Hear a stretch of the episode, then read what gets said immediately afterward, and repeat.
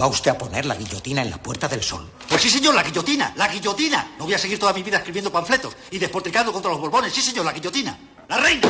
¡Zas! Guillotina. Los chulos de la reina. ¡Zas! Guillotina. Los chulos del rey. ¡Zas! Guillotina. Los ministros. ¡Zas! Guillotina. Los obispos que los rodean. Guillotina, guillotina, guillotina, guillotina. Todos guillotinados. Sí, señor, la guillotina. ¿Ha terminado usted? Sí, señor. Vamos a comer. Welcome to Carne, Carne Cru- Cruda, Cruda, the album. Join us for danger, excitement, innovations, and emitiendo desde los estudios Cudi para toda la galaxia, en colaboración con el diario.es. Carne cruda. La República Independiente de la Radio.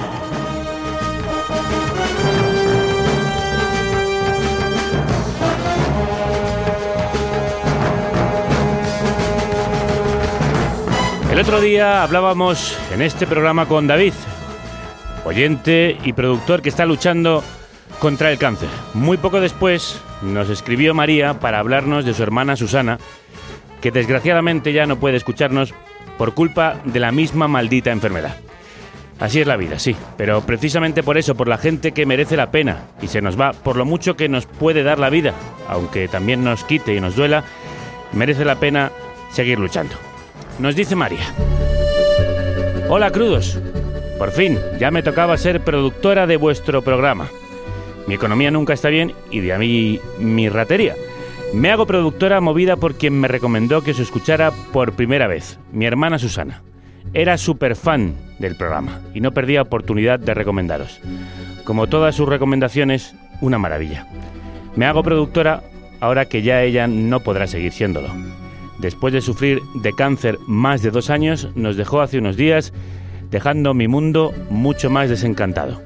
Ahora que ya no tengo compañera para tantas cosas, entre ellas indignarme por las injusticias sociales, os necesito más que nunca. Gracias por existir y gracias a Susana por la recomendación. Pues gracias a ti por escribirnos, María, por hacerte productora y por estar hoy al otro lado del teléfono. Crudos días.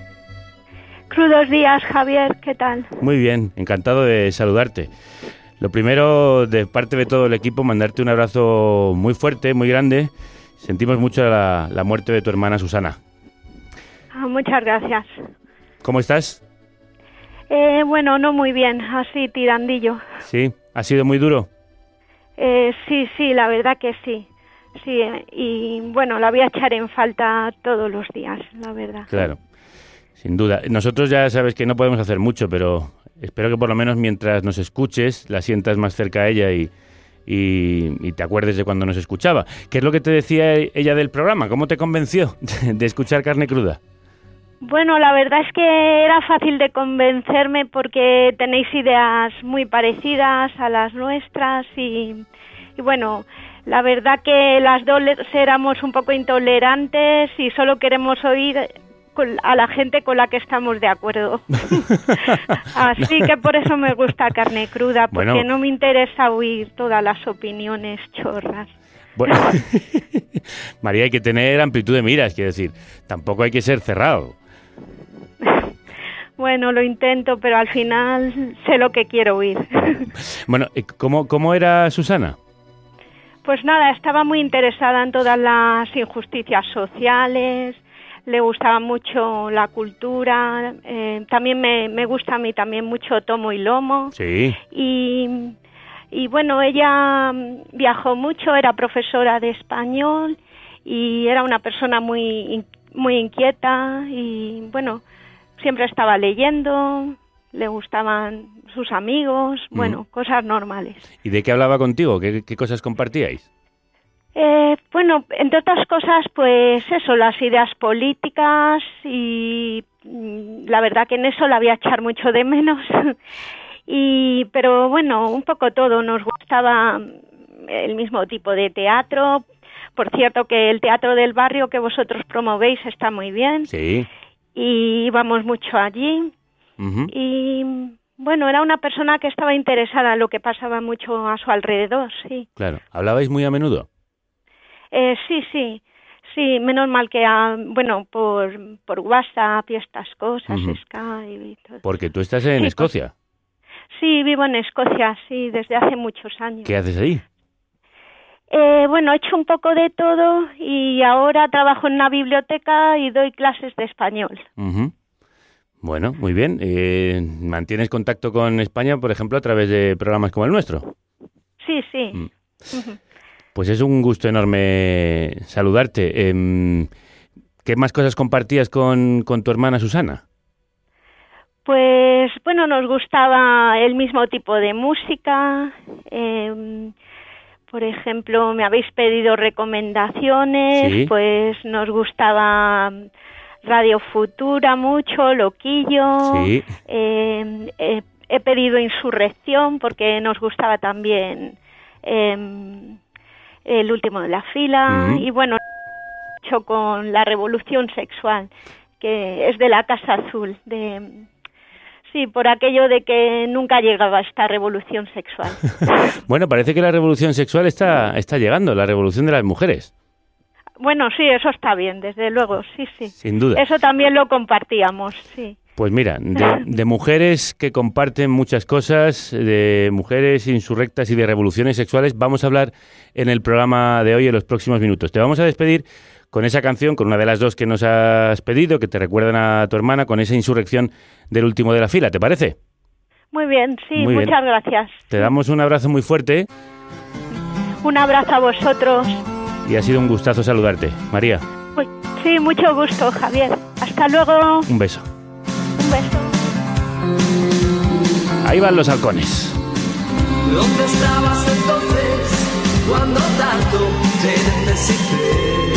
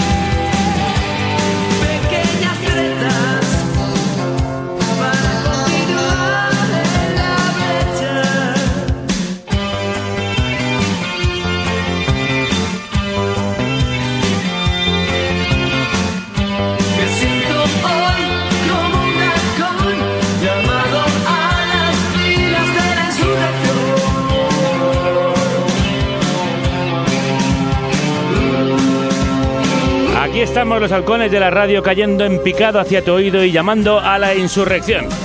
Cruda Rimos Díaz. Bienvenidas y bienvenidos a la carnicería sonora asociada a eldiario.es, esta república independiente de la radio que emite en colaboración con la revista Yorokobu, gracias a oyentes como Susana, como María, a mujeres rebeldes e insurrectas. Como las que forman parte de nuestro equipo, Eva López, Rocío Gómez, Vanessa Madrigal, María Baena y los hombres no menos insurrectos, Manu Tomillo, Álvaro Vega y el que se habla, Javier Gallego.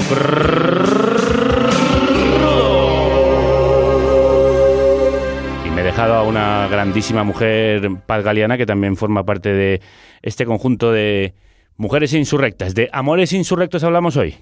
De eso habla Carmen y Lola, el peliculón que representa a España en Cannes, a donde nos vamos volando como halcones.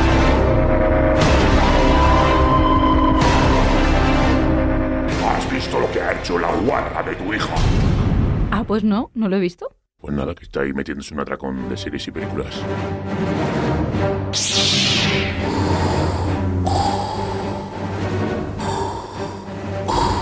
Sesión continua.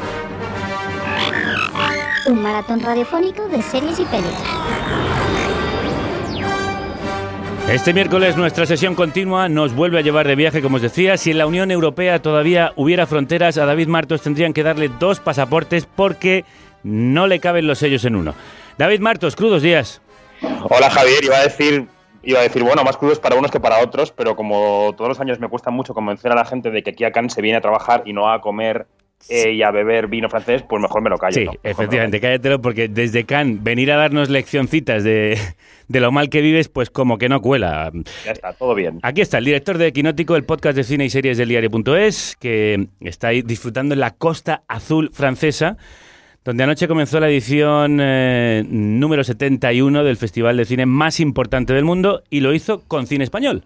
Sí, anoche vimos desfilar aquí por la mítica alfombra roja de Cannes a medio cine español para arropar al director iraní Asghar Farhadi, porque sí, la peli española que inaugura Cannes está dirigida por un iraní, el artífice de Nader y Simin, Una separación, y del Viajante, las dos pelis que ganaron los dos Oscars que tiene Irán en la ceremonia de, de Hollywood. Se llama la película Todos lo saben, llegará a España en septiembre y es un dramón ambientado en un pueblo de Castilla. Estamos cerca. La tía no nos vino a recoger al aeropuerto. Oh, Joan, ella es mi hermana Laura. Mucho mejor. Nada que ver con el anterior. Está muy guapa. ¡Paco! Qué guapa, qué grande. Madre de Paco. Estuvieron enamorados. ¿En serio? Nosotros nos tenemos que conformar con el tráiler que ya estamos escuchando, pero tú pudiste ver ayer la película. ¿Qué tal está? Pues bien, bien, bien. Además, las críticas internacionales han, la han recibido con, con, bastante calor. Algunos periodistas fuimos al pase con el temor de cómo sería la mirada de un iraní sobre esa Castilla profunda, ¿no? Que en principio puede ser chocante, pero la verdad es que ha captado la sequedad de la España rural y cuando digo sequedad, digo esa vida adusta y familiar de algunos pueblos del interior que todos conocemos. Eh, todos lo saben, es la historia de una mujer, que es Penélope Cruz, que después de un tiempo en Argentina vuelve a su pueblo para ir a la boda de su hermana y allí se desencadenan unos acontecimientos familiares que ponen a la familia patas arriba. Cuando digo que Can eh, ha cogido al medio cine español, es que no mentimos. En la película, además de Javier Bardem y de Penélope Cruz, están Inma Cuesta, Bárbara Leni, Eduard Fernández, Elvira Mínguez y alguien que ya es como si fuera español, eh, Javier, que es Ricardo Darín, que ya es nuestro prácticamente. Sí, creo que, bueno, ya lo podemos ir anunciando y así los oyentes empiezan a alargar sus dientes, que vamos a poder escuchar fragmentos de tus entrevistas con los protagonistas de, de Todos, lo, Todos lo Saben. Sí, las entrevistas con la prensa española fueron ayer. En principio, hoy no podríamos escucharlas porque estaban embargadas, entre comillas, como decimos los periodistas, hasta que hoy terminara la rueda de prensa, que va a ser ahora a las 11 de la mañana. Pero ayer una agencia francesa se lo saltó a la torera pues y se ha abierto la veda. Sí, se ha abierto la veda y ya vamos nosotros detrás. Claro, el Festival de Cannes se ha puesto además muy estricto este año con los horarios, porque ya sabes que el director artístico, que es Thierry Fremont, le ha dado un vuelco a la organización del festival, porque muchos directores se quejaban amargamente de que cuando llegaban a la gala de la noche de su película, la prensa les había destrozado con las críticas desde por la mañana que habían visto en la película en el pase de prensa. ¿no? Uh -huh. Por eso, Fremont decidió que las galas y los pases de prensa fueran a la vez. Así que los críticos, que no es mi caso, que yo soy más bien informador o lo intento, están trasnochando un poco, cosa que no les viene mal porque así se despiertan. Yo la verdad es que a Fremont le diría que no hace falta cambiar los horarios, sino elegir películas buenas y ya está, y eso soluciona el problema. Ya estaría. Todo. Sí. ¿Y hay más representación española en el festival? Sí, de producción española es la película que va a cerrar Cannes la semana que viene. Esa obra maldita de Terry Gilliam que se llama El hombre que mató a Don Quijote, que está en los tribunales porque el productor no quiere que se enseñe y el pobre Gilliam está recuperándose de un ictus, o sea que película maldita del todo. Fuera de concurso está la película de animación Un día más con vida, que es un biopic de Kapuczynski dirigido por Raúl de la Fuente, también español. Y en la quincena de realizadores hay dos películas españolas. Una es La Petra de Jaime Rosales, con Bárbara Leni, Alex Vendemul y Marisa Paredes. Y la otra, pues te la dejo a ti, ¿no? Sí, la otra, lo hemos adelantado, es una película muy valiente, la verdad, y difícil de sacar adelante, con actrices también muy valientes y una directora detrás que al hacer la película ha demostrado tanta valentía como yo creo inconsciencia y sobre todo tesón, tenacidad. La cinta se llama Carmen y Lola. Perdona, guapa, ¿me deja unos plásticos? ¿Tú cómo te llamas? Lola, ¿y tú? Yo, Carmen. Paco, nunca la deja ya a ningún sitio, hijo, de verdad. Flor, por mi raza que te estallo, ¿eh? Vuélvete muda, ¿eh? ¡Vuélvete muda! Tú eres diferente, tú tienes cojones para salir de aquí. ¿Yo te quién te ha dicho que yo quiero salir de aquí? Si tú nunca te has besado con ninguna chica, ¿Cómo sabes que te gusta? ¿Y tú? Si nunca te has besado con una chica, ¿cómo sabes que no te gusta? Ya no quieres ser peluquera. ¿Y ahora qué quieres ser? Carmen y Lola son dos chicas, evidentemente, dos adolescentes que, como todas las adolescentes, van descubriendo el mundo a tientas. Y luego están sus circunstancias, que son muy particulares, porque ellas son gitanas, de familias muy conservadoras, que cometen, para la sociedad gitana, el error de enamorarse. Y contando esta historia tan difícil, tan valiente, detrás de la cámara ha estado Arancha Echevarría. Crudos días, Arancha. Crudos días, ¿cómo estás? Te lo he dicho antes de empezar el programa, digo, menudo lío en el que te has metido. Pero de todo, totalmente. Todavía estoy recuperándome. No creo que haya sido fácil contar en la sociedad gitana, que tiene sus códigos y, y que a veces está muy cerrada a la mirada externa, una historia que no es aceptada por, por esa sociedad. ha sido complicadísimo. Desde, desde el momento que se me ocurrió la idea, que todavía, todavía me pregunto cómo se me ocurrió y tuve el valor de, de llevarla a cabo, eh, intenté de cualquier manera ser muy respetuosa con el mundo gitano. Lo desconocía absolutamente, por lo cual tenía que documentarme, conocerles bien. Y cuando intentaba hablar del tema, pues sí que es un tabú, pero ya no solo en el mundo gitano, o sea, estamos hablando de la homosexualidad en la adolescencia, que es que paradigmáticamente está en el mundo gitano contra la historia, pero sinceramente te vas al extrarradio de cualquier ciudad Sí, sí, o un pueblo de, de La Mancha donde ha rodado aquí el iraní y te vas a encontrar el mismo problema. ¿no? ¿Y por qué? ¿Por qué esta historia? ¿Cómo se te ocurrió? ¿Por qué quisiste ponértelo tan difícil y, y contar una historia, por otro lado, tan necesaria y tan valiente? Pues porque creo que el cine tiene que ser un- una crítica a la vida y a la sociedad. O sea, tengo la capacidad de filmar historias y ponerlas en, en entredicho y que la gente pueda, pueda reflexionar sobre ellas. ¿no? Y entonces, soy mujer y soy directora y nunca sé muy bien en qué orden. Estoy ahí siempre pegándome con, con qué es primero. Y, y me parece muy importante que eh, mi visión sobre la mujer, ¿no? Y cómo cuento yo las cosas siendo mujer, ¿no? Es- seguro que tú contarías la película de otra manera, ¿no? Por, solamente por ser hombre. Mm. No significa que sea mejor o peor, diferente, ¿no? Y entonces mi visión de mujer eh, me llamaba la atención a gente que tengo aquí al lado, a la esquina, Ujú. que pasas y, y como paya pasan desa- completamente desapercibidos para mí, incluso la tendencia natural esta de, de cogerte el bolso y estas porquerías que, Sí, que sí. tenemos en la cabeza. Todos estos miedos y prejuicios. Exacto, por- porque no conocemos, por el desconocimiento es muy, muy perjudicial. Y pensé, me encantaría conocerles bien eh, desde el respeto y la verdad y sobre todo ver cómo es el mundo de la mujer ahí, ¿no? En el mundo gitano. Y por otro lado, mi gran idea era el amor. porque Mm. Creo en el amor, me estoy enamorando. ¿no?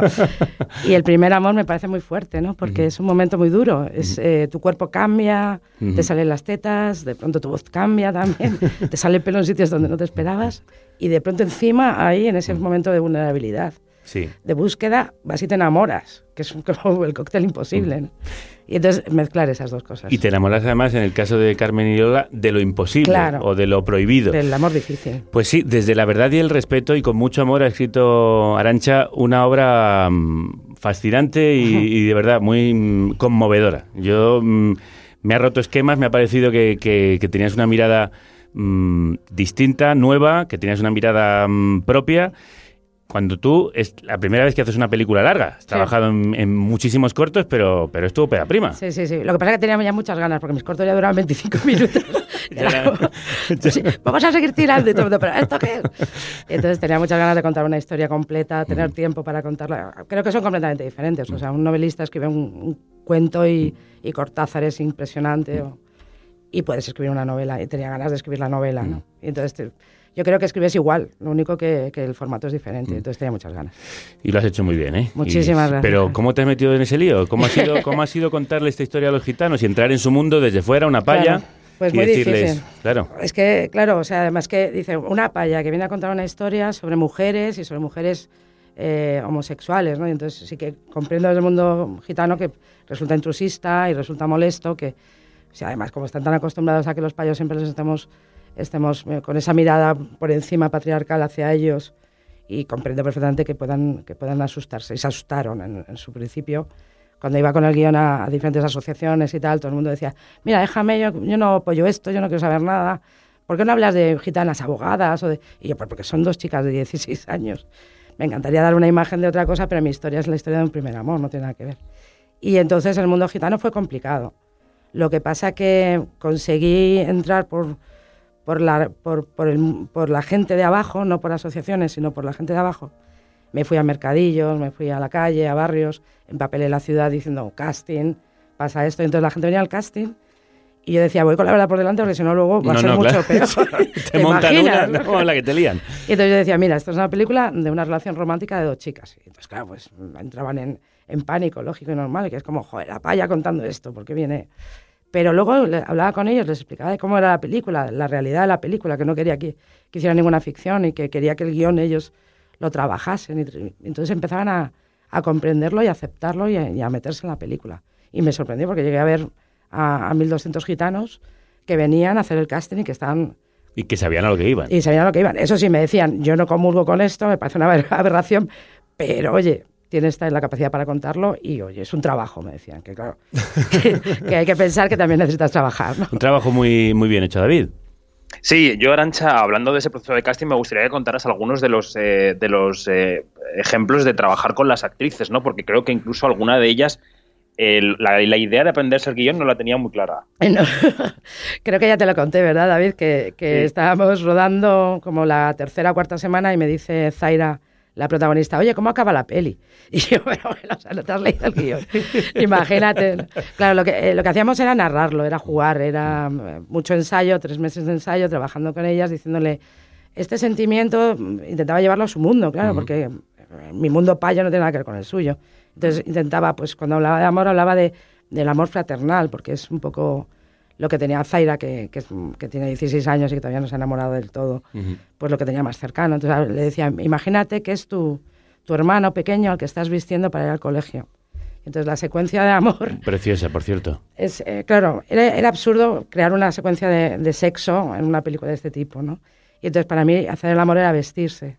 Era después de amarte, vestirte y cuidarte, ¿no? Y venerarte, porque es lo que hace.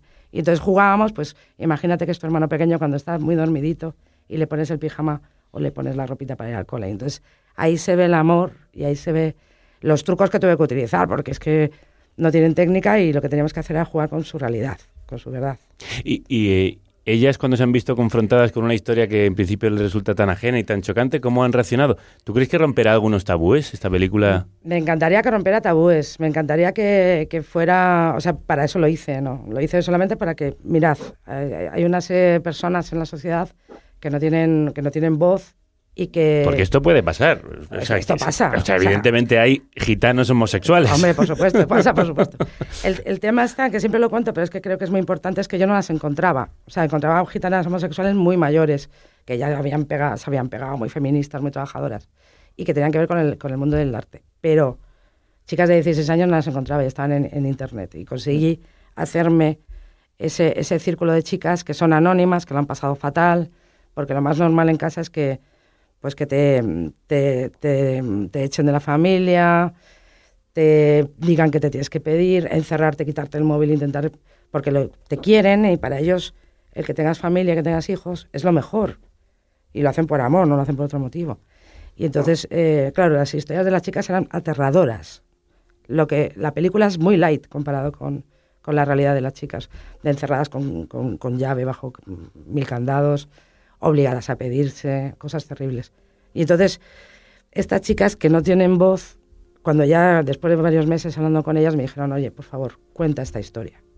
Y dije, mira, me lo dice una gitana, me da permiso, me voy a tomar esto como no, no como, como una petición, sino como una obligación. Mm. Voy a darles voz. Y da igual que sean gitanas, ya te digo. Una chica del Extra Radio de Madrid, de Parla, que su padre sea un, un cenutrio conservador y que si de pronto ven juntos la peli, que es lo que siempre digo, y el padre la mira y dice, oye, pues lo tuyo puede ser, puedes, puedes hacer lo que quieras. Podría ser diferente. Mi vida podría ser diferente, Exacto. que es lo que quieren elegir Carmen y Lola, dos, dos chicas muy jovencitas que están predestinadas a seguir por un carril hasta, casi te diría, un callejón sin salida y que de repente deciden salirse de ahí y vivir sus propias vidas. Gracias a lo cual, Arancha Echevarría ha hecho una película demoledora que se presenta en el Festival de Cannes, no en una sección cualquiera, sino una sección que se creó en el año 68 como protesta a la sección oficial, de la que han salido directores muy prestigiosos. La quincena de realizadores. ¿Y tú desde cuándo eres bollera?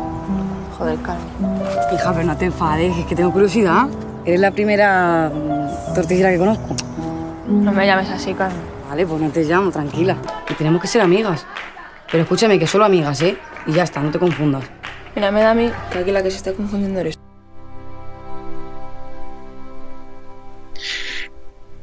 David. Bueno, Arancha, sí, yo iba a preguntarle a Arancha que claro, que cómo se le quedó la cara cuando recibió una llamada del Festival de Cannes, porque ella rellenó un formulario y de repente Claro. mm, Así la llamada del ahorro, el sueldo no es café, es una cosa... en. Yo tengo dos- una pregunta también para ti, David. ¿Qué haces tú en Cali y yo aquí en Madrid? O sea, Efectivamente. ¿Y tú Pues mira, yo pasar frío porque hoy se ha levantado nublado y estoy Ya, con ya, deja Es de que- que el glamour llega a un punto. Deja de quejarte. di- dime qué me tengo que meter en la maleta, ¿eh?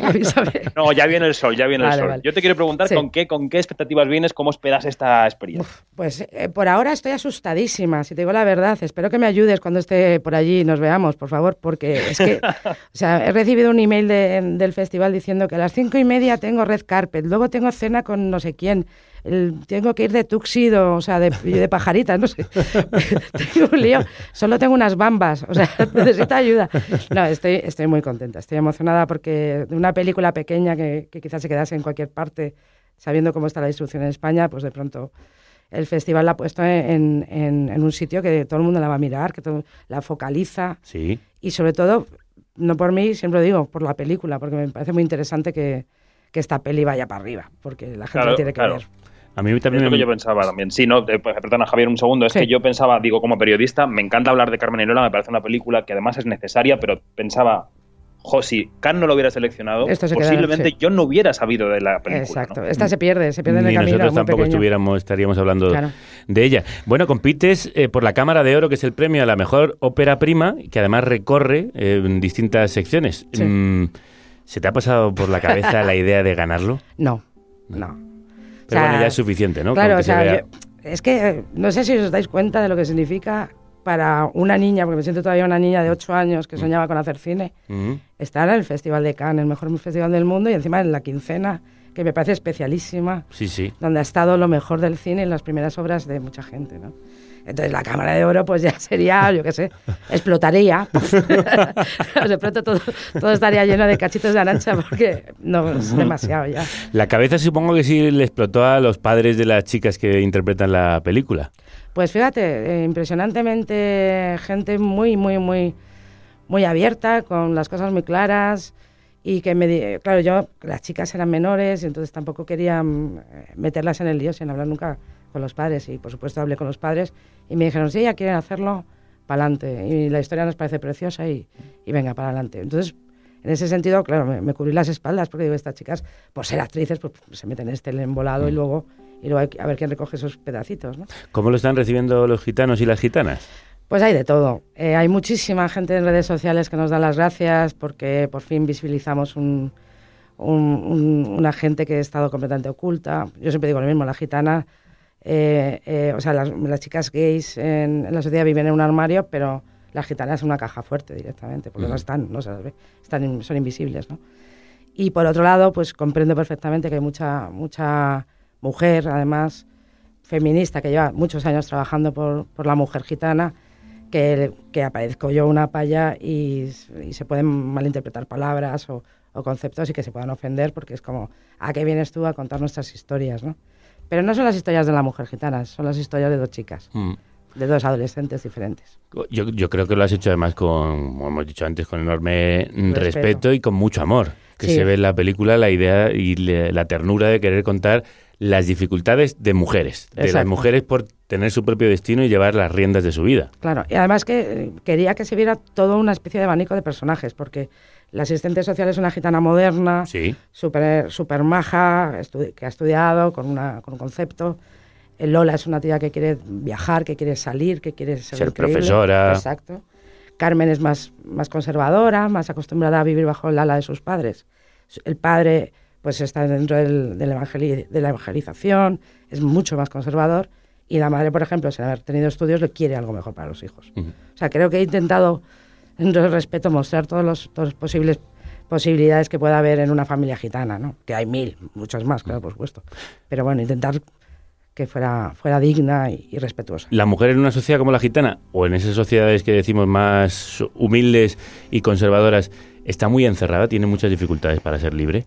Pues sí, porque, pero ya no solamente por, por ser, o sea, es que el mundo payo nos hemos cargado todo, todos los derechos de todo el mundo alrededor, que fueran minorías, ¿no? Entonces, ser una minoría siempre implica muchos problemas. Y entonces, pues, por ejemplo, el acceso a la cultura ha sido cercenado. Eh, siempre, si mi padre ya pensaba que podía hacer lo que quisiera porque era chica, ya me casaría, imagínate en, en una minoría que ha sido pa- apa- apabullada por, por la sociedad generalista, ¿no? Entonces las mujeres pues han tenido poco acceso a la cultura, eh, han, han vivido debajo de- de- del rollo patriarcal de- del padre y entonces, claro, o sea, su visibilidad están en ello, están luchando mucho y además creo que están haciendo cosas maravillosas, pero les queda, igual que a nosotras, ¿eh? porque o sea, que yo gane menos que tú me jode. sí, sí, con- Entonces, con que- toda razón. Claro. Entonces, nos queda mucho trabajo en general. Y entonces a, a las gitanas también les queda mucho curro y, y menos mal que hay muchas ahí combatientes que están, que están luchando por ello. Y entre ellas también tú desde el cine, David. Bueno, yo te quiero preguntar en lo práctico si vas a venir con Rosy Rodríguez y con Zaira Morales, las actrices. Zaira Romero. Zaira, Zaira Romero, Romero, sí, que es perdóname. que tiene un, apellido muy común. Sí, la vamos a liar parda. Además, creo que el día 15, que deberías de pasarte, vamos a hacer una fiesta en una de las playas. Y Sí, vamos a poner, claro, y bueno, y Zay y Rosy se van a se van a pegar unos bailes que la vamos a liar parda, ya te digo. Y creo que alguna de ellas no ha salido nunca de España, ¿no? Sí, no, no, es cierto. Eh, Rosy no ha salido nunca de España y Zay le tiene pavor a los aviones. Entonces, yo no sé, los de Iberia van a, van a caer en bolsa. Ya verás, la van a liar parda, seguro. Pero son encantadoras, se la van a pasar genial y, sobre, están muy nerviosas. Es como que me llevo que en la plancha, imagínate, dos adolescentes en el Festival de Cannes que ni siquiera se imaginan lo que se van a encontrar. Miedo me da. Pues se van a encontrar con mucha gente prestando atención a esa gran historia que ha escrito y ha dirigido Arancha, que a la que deseamos muchísima suerte Muchas gracias. y te damos la enhorabuena y la felicitación como público ya enfervorecido de Carmen y Lola, película que tenéis que ir a ver cuando vuelva de Cannes y que no es la única que se está haciendo en estos días, David, en nuestro país sobre amores de mujeres. No, porque es curioso que llevamos tiempo hablando de Isabel Cuiset, que va a contar la historia de Elisa y Marcela, que son las dos primeras mujeres que se casaron en España. ¿Se casaron por qué? Porque una de ellas se disfrazó de hombre el 8 de junio de 1901 y engañó al cura. ¿eh? O sea que esto fue así. Gran Pues historia. lleva una década trabajando en la historia, Javier, y es producción de, de Netflix. La protagonizan Natalia de Molina y Greta Fernández. Pues Zaida, Zaira Romero y Rosy Rodríguez protagonizan Carmen y Lola, la película de Arancha Echevarría, que lleva muchos años luchando por hacer buen cine, por hacer cine de mujeres, por hacer historias universales y lo ha conseguido con su primer largo. Muchísimas gracias, Arancha. Gracias y crudos días. Crudos días. decir eso. Un beso. Un besazo, Pues que David. la radio te acompañe. Gracias, exacto. ¿Sabes esos días que te levantas y el coche no va? Y sales corriendo y camino del autobús se te cae el tupper y te manchas y llegas tarde y tu jefe te grita. Y cuando todo parece que ya no puede ir peor, te sientas en tu ordenador y con disimulo te pones el pinganillo y escuchas. Welcome to Carne Cruda. ¿Va usted a poner la guillotina en la puerta del sol? Pues sí, señor, la guillotina, la guillotina. La reina. Chulos de la reina. Los ministros. Guillotina, guillotina, guillotina, guillotina. Y de pronto sonríes, sabiendo que de aquí en adelante el día solo puede mejorar. Carnecruda.es Por ser parte de eso, merece la pena ser productora. La República Independiente de la Radio.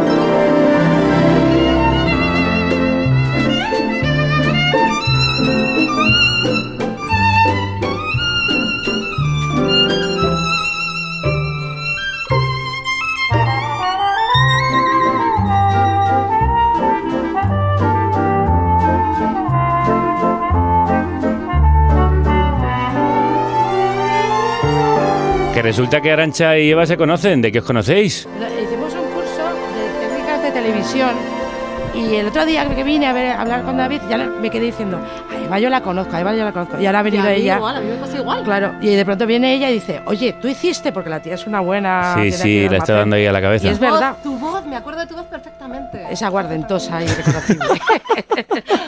pues sí, la, la- me hace mucha ilusión. Para que veas que La gente incluso llega a hacer lo que desea, ¿no? Sí. ¿Verdad? Las dos estamos en lo, lo mismo. Sí, sí, sí. Bueno, esto sí que es bonito. Mira como que qué gran cierre de entrevista, Arancha. Vale. Bueno, nos ha hecho soñar como la música que estamos escuchando, que habéis reconocido la mayoría. Evidentemente se trata de Up y está compuesta por quién, David? Pues compuesta por Michael Giacchino, que es el señor del que vamos a hablar hoy, con su trabajo en Up, la película a la que pertenece esto, esta banda sonora. Giacchino rompió una maldición de 14 años sin Oscar para Disney, creo que desde Pocahontas, y ha sido una de las pocas bandas sonoras en ganar un Oscar, un Globo de Oro, un BAFTA y un Grammy. Pues vamos a escucharla.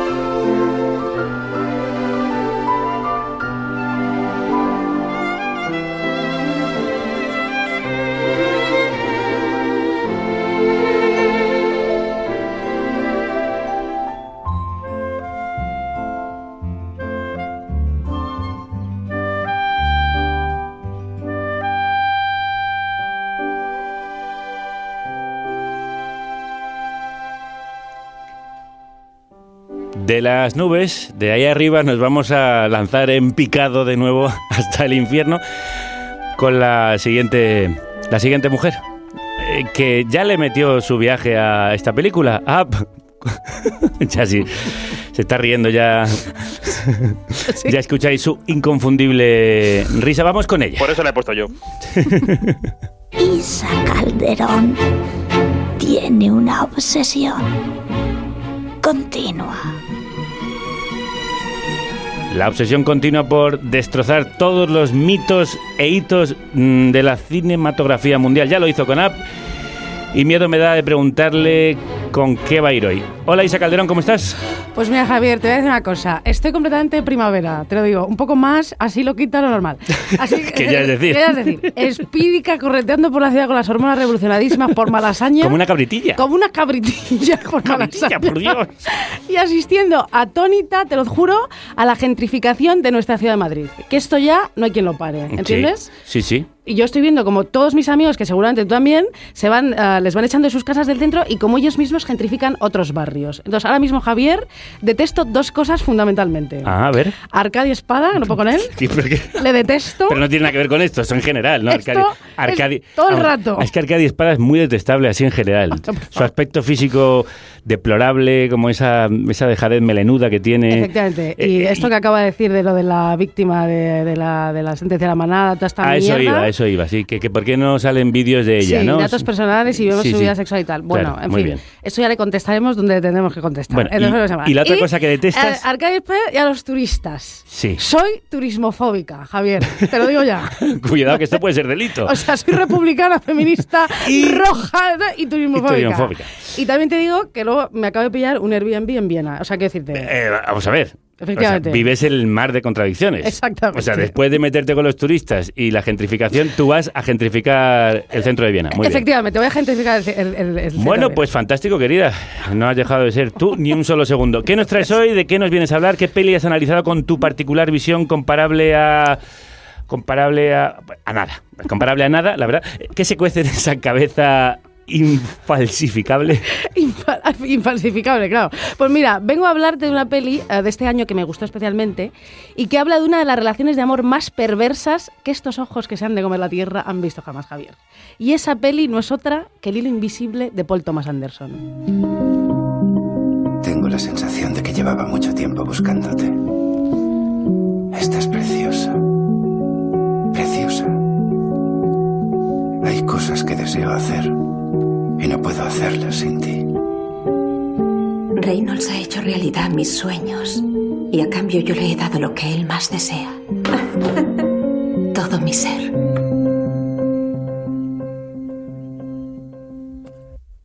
Mira, Javier, esta película eh, se ha convertido en una de las pelis más vistas y más comentadas de este año. Fíjate tú lo que te digo. Sí. ¿Tú la has visto? Sí, sí que la he visto. Y la verdad es que retorcidilla ¿Y la te ha jodía. gustado? ¿Te ha gustado?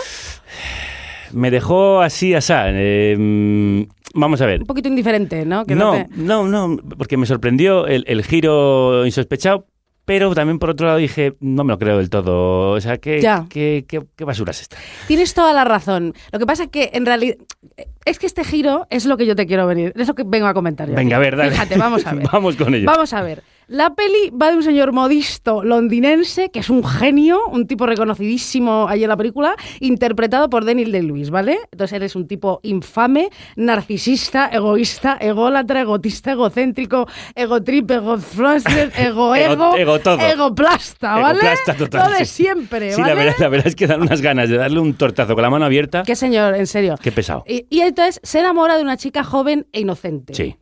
Total, que este señor, que es un mal eh, de la tierra, se la lleva a su casa a vivir. Entonces, ella está mega enamorada, impresionadísima, halagada, voy a pobre de pueblo, claro, toda esta cosa, ¿no? la pasta, esta cosa. Camarera. Efectivamente. Y entonces, eh, claro, y está súper contenta porque se ha fijado en ella, toda esta movida. Eh, y, eh, y flipa con la casa de, de este cabrón. Efectivamente, bueno, sí, bueno, de un porque- casoplón, sí, un de- casoplón de campo, aparte del de la ciudad, importante. Importantísimo. Bueno, entonces, ella empieza a pasarlo malamente, Javier, porque este señor, que es una gentuza, como te digo, no le da su sitio. No. Bueno, Ni es que este señor no da sitio a nadie más No, que a su hermana. Sí, creo que lo va a dar muy fuerte. Ni en su casa, ni cuando se van de afters a casas de sus amigos ricos, ni en ningún sitio, ¿vale? Ella es insignificante y todo es más importante para él que esta chica joven. Está chiquita. Esta, chi- esta chiquita, esta chiquita, esta jovencita, joven. Esta historia ya la hemos visto muchísimas veces, Javier, hasta La- ahí. la- sí, la verdad es que sí, hasta aquí todo esto, nada nuevo bajo el sol. Nada. Por eso te digo que el giro ahí sorprende, ¿no? Porque estás como acomodándote a algo que ya has visto 20.000 veces Sí. Y de repente pasan cosas. Pero es que, ah, efectivamente, esta chica es muy observadora y muy lista, Muy Javier. lista, es lista. Ella es muy lista. Más que las anteriores. Porque ha claro, habido anteriores. Ha habido más, ha habido más. ca- Que han Claro. pasado por este mismo calvario. sí. El patrón se repite una y otra vez como si fuera un patrón de modisto. Esa- Nunca mejor dicho. Mira qué fino estado ¿Cómo hilado? ¿Cómo hilado? ¿Cómo hilado con el hilo invisible? ¿Cómo estoy hoy, eh? Bueno, esto es genial. Vamos a ver. Entonces, ella se da cuenta que para quedarse allí, Sí, ¿eh? en sí. esta casa de este cabronazo, y él la quiera, él la tiene que necesitar. Tiene que volverse dependiente de ella. Efectivamente. ¿Has visto cómo yo estoy vocalizando muchísimo? Sí, sí, no, estoy impresionado. De hecho, te estoy entendiendo por primera vez. Esta sección la estoy siguiendo. Hasta ahora no. Hasta ahora me hacía gracia por tus caras. Ah, pero- pues, pues- pues- pues venga, pues- vamos a ver si seguimos así. Y ella, entonces, fíjate Javier, consigue subvertir esta situación. Entonces, ella consigue esta movida a priori dificilísima, subvertir la situación, Sí. pero lo consigue. Lo consigue. Y no lo hace haciéndole ver que él es un cretino y que ella es una persona con necesidades y con dignidad. No, no, no. La dignidad tampoco tiene también lo digo. ¿eh? Dignidad no tiene casi nadie, hay que decirlo. Bueno, eso también. Ella se da cuenta que el talón de Aquiles de este impresentable es su complejo de Edipo, ¿vale? Sí. De la obsesión que tiene este majadero machista con la madre. Cierto. Entonces ella se convierte en una suerte de madre para él. ¿Y sabes cómo lo consigue, Jaime? Sí lo sabes. Sí lo sé, pero, pero es que No creo digo, no, no no. debes contarlo. ya lo sé, ya lo no sé. debes contarlo. Bueno, no lo vamos a contar. Vale, lo vamos a contar de otra Porque hasta, manera. hasta ahí lo has dejado muy bien. Vale. Y yo creo que eso genera la el suficiente interés para ir a verla. No lo voy a decir, No. pero voy a decir lo que pasa, pero no, no te digo lo que pasa. Vale. Tú confía en mí. Sí, a ¿Vale? ver, a ver. Entonces, ella hace una movida para que él esté débil y vulnerable. Sí. Ella hace una movida muy fuerte. Muy fuerte. Muy fuerte. Pero muy fuerte. Entonces, ella lo que quiere es que él esté débil y vulnerable para que ella- él le pida cariño y cuidados y mimitos y leche con miel y Vicks. Entonces, Exactamente.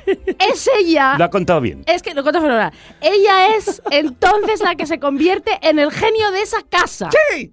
¿Sabes? Eso es. Ella es una genia porque lo consigue. Y te voy a decir una cosa, Javier. Esta película a mí me ha interesado muchísimo porque me he visto muy reflejada en él. Es en, que- ella- en esta película. Es que estoy viendo que tampoco te ha disgustado esta película. no, es que no me ha disgustado para nada. Ah, que querías hablar de ella. Entonces, eh, o sea, eh, sí, quería hablar de. O sea, lo que me disgusta es el personaje de estas cosas, eh, o sea, el personaje de esta película y que todas hemos sido un poco ella. Mm. O sea, yo quería venir a hablar de esto, pues esto es muy importante. Porque yo te voy a decir lo que me pasó. Venga, a ver. Te lo voy a contar. Venga, dime, dime. Yo tenía un novio Sí. hace muchísimos años, que Que era, era- un plasta. era un plasta. Era un coñazo de tío.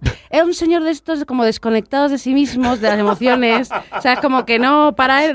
Por toda esa mas- masculinidad mal entendida, Javier. A ver, que me voy a reír y voy a empezar a, a no vocalizar.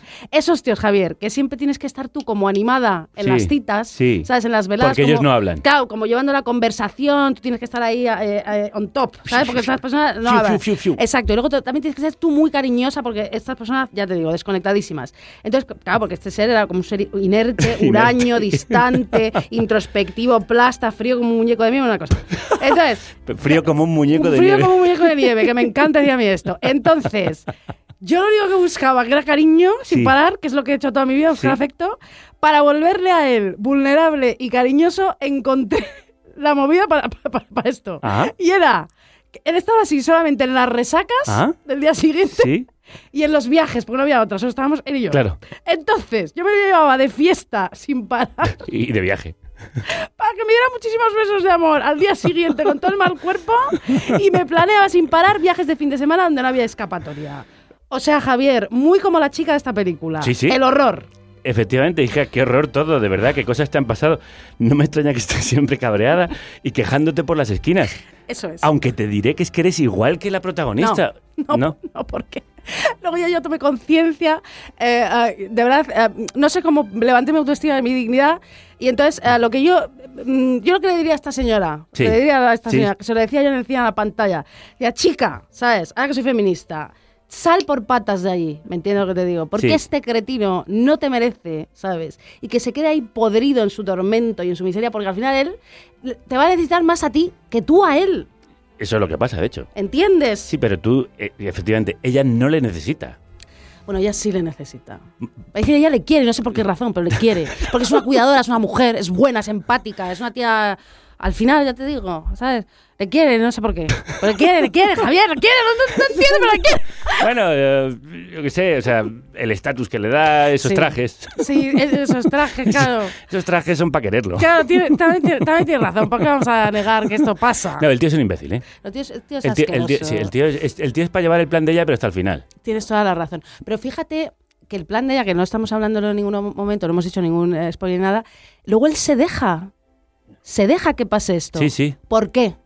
Porque al final él también es un ser débil. No hemos hablado de la hermana, porque tú fíjate que ante la hermana... Efectivamente, yo he hablado de la hermana. pero- razón. Él siempre se muestra como se muestra a los demás, como frío, como duro, distante, como tal, porque la hermana es la, es la única que es como, mm, como severa con él, como de eh, compórtate como, Sí, sí. como lo que aparentas. Pero con ella es, es, es en realidad lo que es, es un ser pues en- enclenque, débil, absurdo. ¿Sabes lo que te digo? Sí, todo lo contrario que tú, Isa Fuertecita. Calderón. Es verdad. Hasta la próxima. Hasta la próxima. Qué placer. Gracias, igualmente.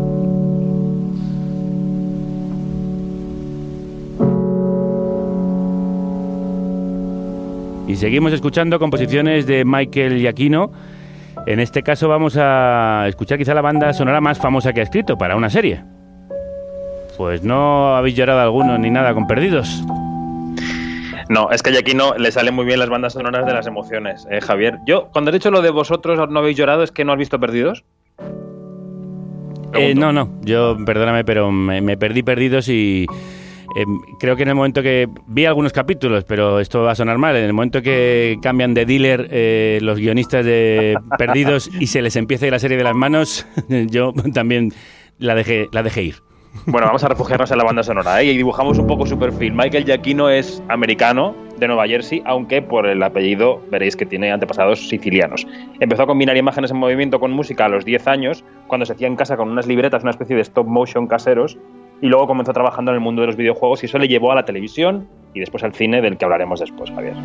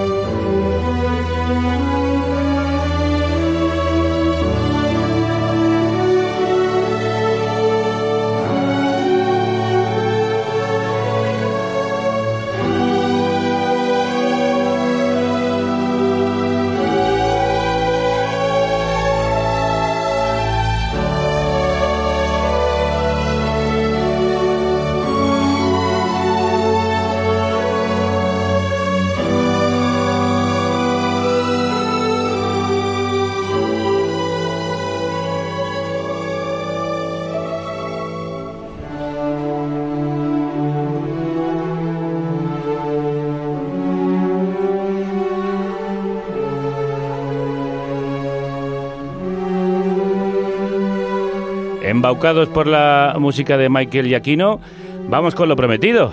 David, nos dijiste Sí. que escucharíamos parte de tus entrevistas con Penélope Cruz y Javier Bardem, protagonistas de Todos lo saben, la película que abrió anoche el Festival de Cannes con amplia representación española, aunque dirigida por un, por un iraní. ¿Qué te han contado?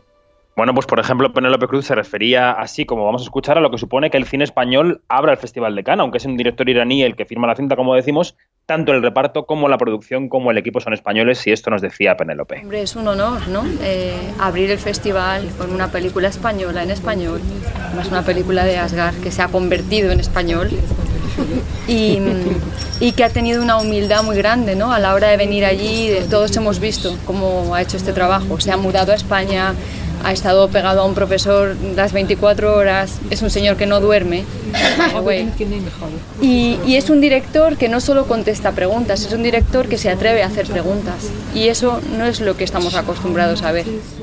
Bueno, eso que oímos de fondo es la traductora de Farhadi Javier, porque el director no habla inglés, no habla español, no habla nada más que farsi pero aún así se atrevió a hacer una película en otro idioma. Cuando empecé a trabajar yo también pensaba que iba a ser algo muy difícil.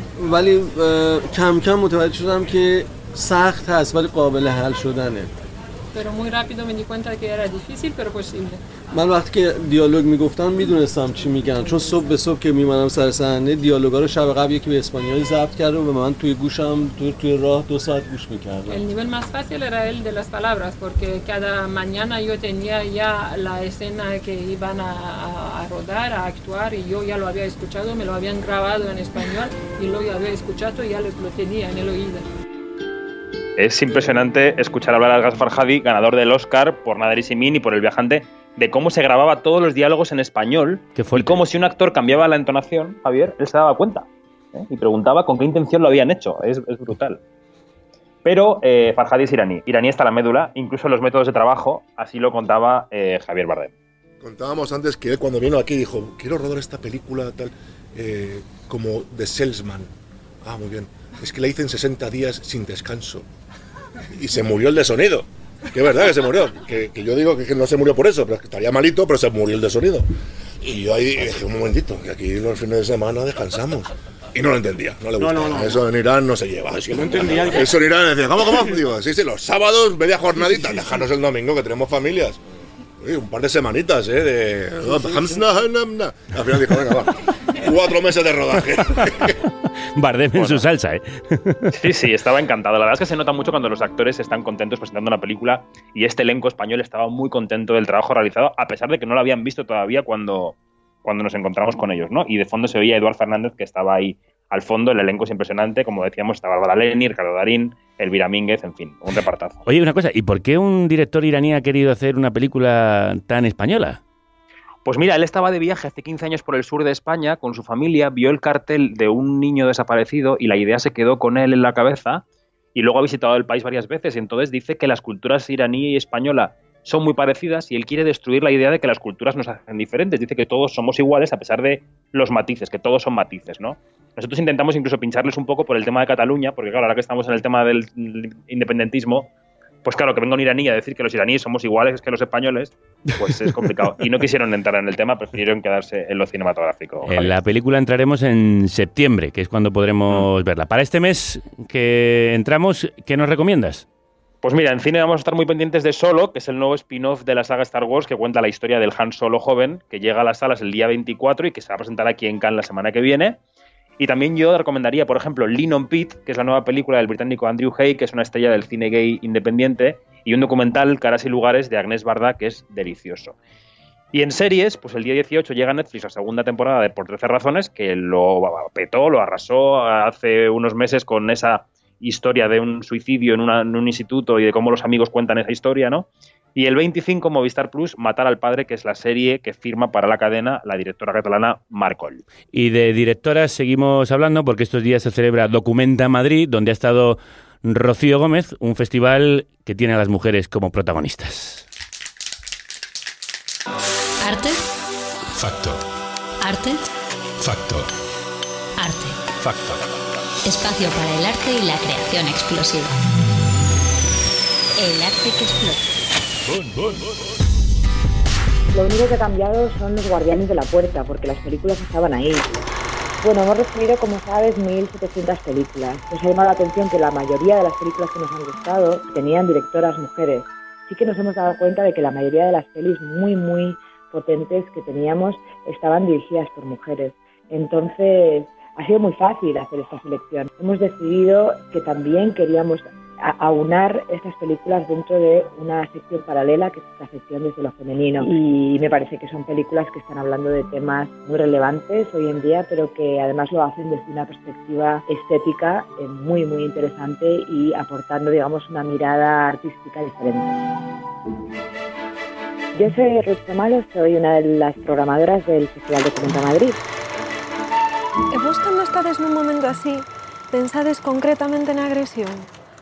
Ou sexa, mm. pensades en que pode pasar mm non de xeito sí, non abstracto, abstracto. No, no, no, de me poden agredir. Sí.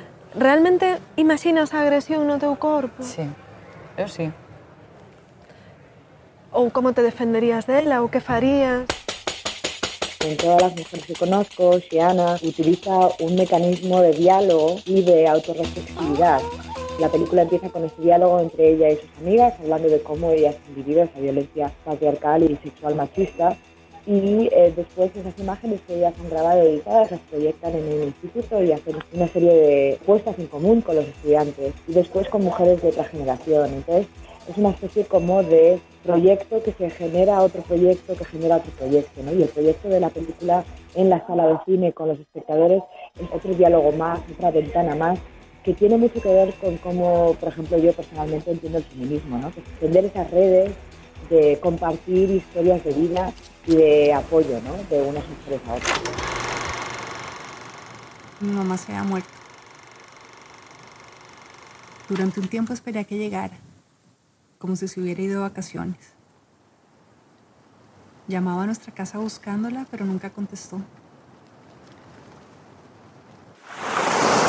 A mí me parece que Ainhoa Yo no soy esa de Carolina Estudillo, también Amanecer de Carmen Torres, son dos películas que tratan lo autobiográfico desde el ensayo fílmico, pero que tienen una destreza en la manera de escribir el guion y en la manera de tratar los materiales de archivo que es eh, Me extraordinaria. llamo Miquele y bueno, hace poco me propusieron hacer un documental sobre mi vida y acepté.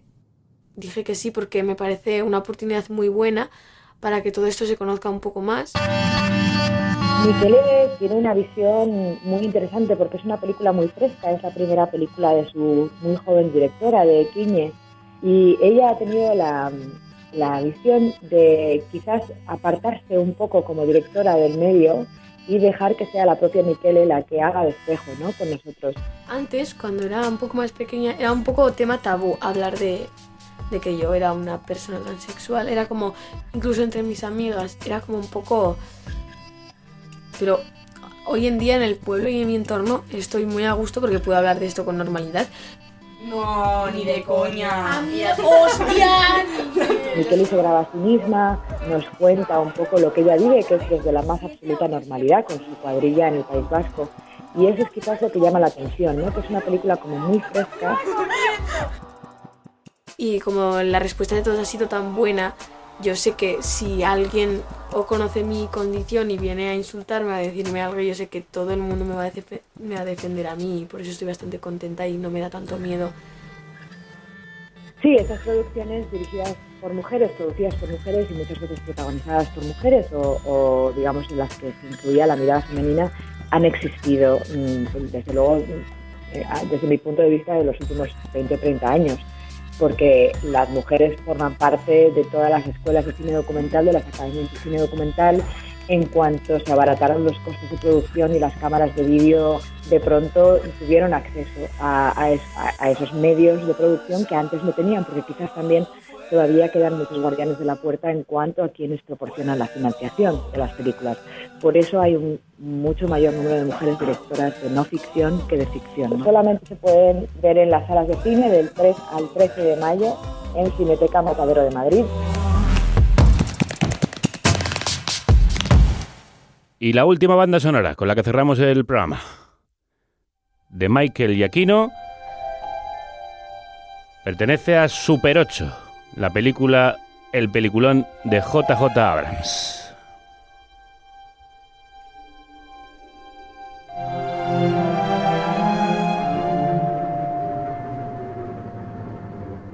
Y aquí no David, un trabajador incansable pero poco premiado. Sí, ha trabajado muchísimo, aunque la Academia de Hollywood y los periodistas de Los Ángeles le han nominado y le han premiado muy poco. Solo tiene un Oscar por Up en 2010, lo decíamos antes, y su otra nominación se la llevó por Ratatouille en 2008. Pero tiene mucho más que el trabajo para pelis infantiles, aparte de Super 8, que es una banda sonora maravillosa. Le hemos escuchado en Doctor Extraño, en Déjame entrar, en la serie Alias y en el universo Jurassic World. De hecho, va a poner la banda sonora al próximo Jurassic World de J. Bayona, que se estrena dentro de nada.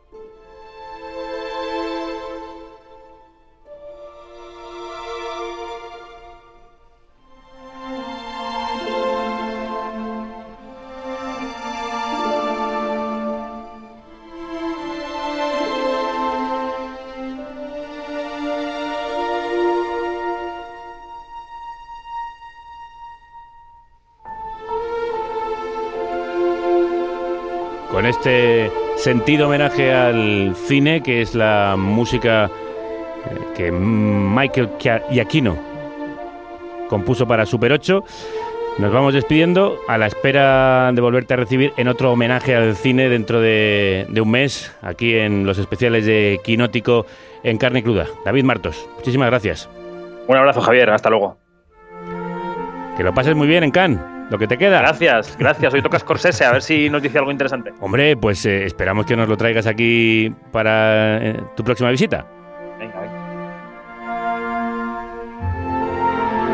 Y la nuestra, en tu casa y tus oídos, es mañana, a la misma hora, en el mismo sitio.